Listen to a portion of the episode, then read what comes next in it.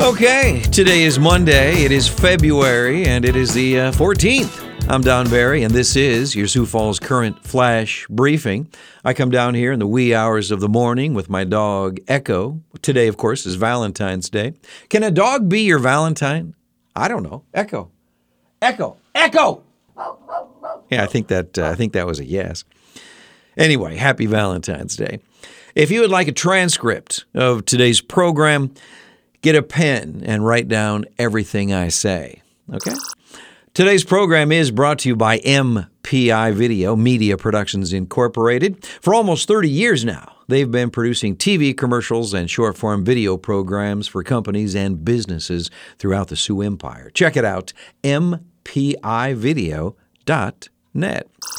Are you ready for spring? Well, now that football is officially behind us, we can uh, look forward in uh, anticipation of better weather. And nobody is going to welcome spring uh, with open arms more than I will. Yeah, mostly sunny.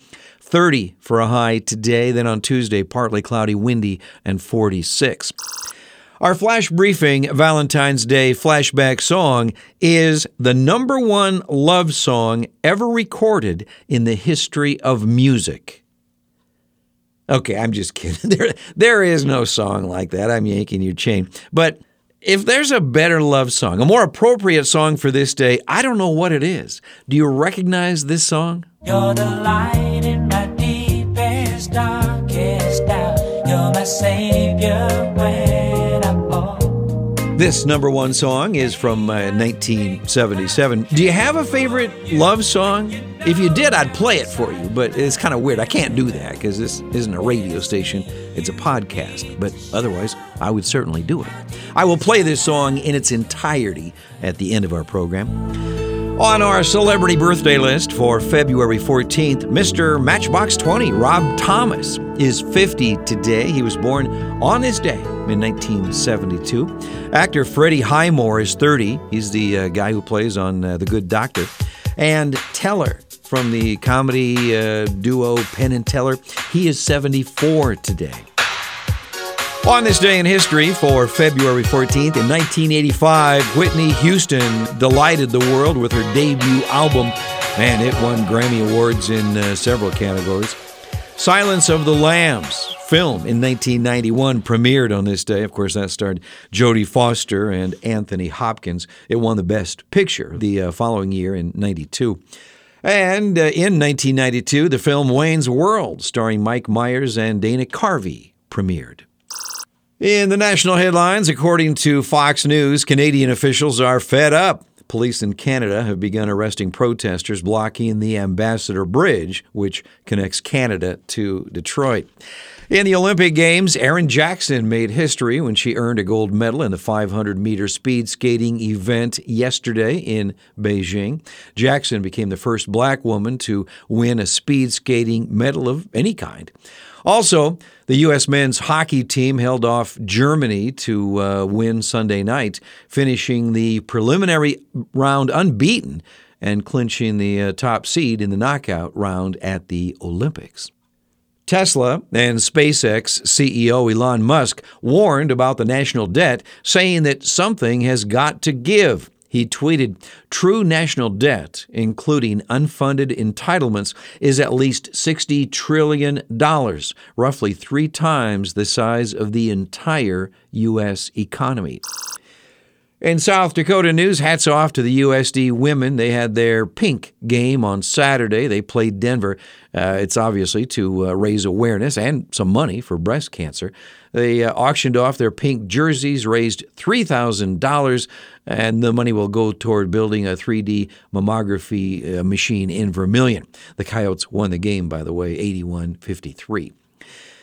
Looking ahead this week, the Sioux Empire on Tap is going on Saturday at the Sioux Falls Convention Center. You can enjoy unlimited beer samples from a wide variety of breweries from all over the country. Again, that's Saturday 1 to 4 at the Convention Center. Admission is 40 bucks if you're a uh, VIP it's 60 bucks. I don't know what the difference is other than 20 bucks. The second annual Barks and Brews is Sunday at the Sioux Falls Convention Center. For three hours, the convention center becomes the largest indoor dog park in town. That is Sunday from uh, 2 o'clock until 5. Echo. Echo. Should we? Echo. Should we go to that? Yeah, I- think that was a yes also. By the way, bring a donation for the uh, Humane Society if you go there on Sunday. It's a good cause. Also, I mentioned this yesterday when I talked about movies. There will be a special sneak preview of the movie Dog only today at uh, 7 o'clock. That stars uh, Channing Tatum. Looks like kind of a fun movie. Remember the columnist from many, many moons ago, Ann Landers? Well, our Valentine's Day quote is from Ann Landers. This is good. Love is friendship that has caught fire. It is quiet understanding, mutual confidence, sharing, and forgiving. It is loyalty through good and bad times. It settles for less than perfection and makes allowances for human weaknesses.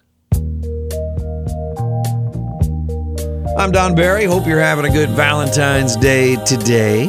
From 1977, How Deep Is Your Love? The Brothers Gibb on your Sioux Falls Current Flash Briefing.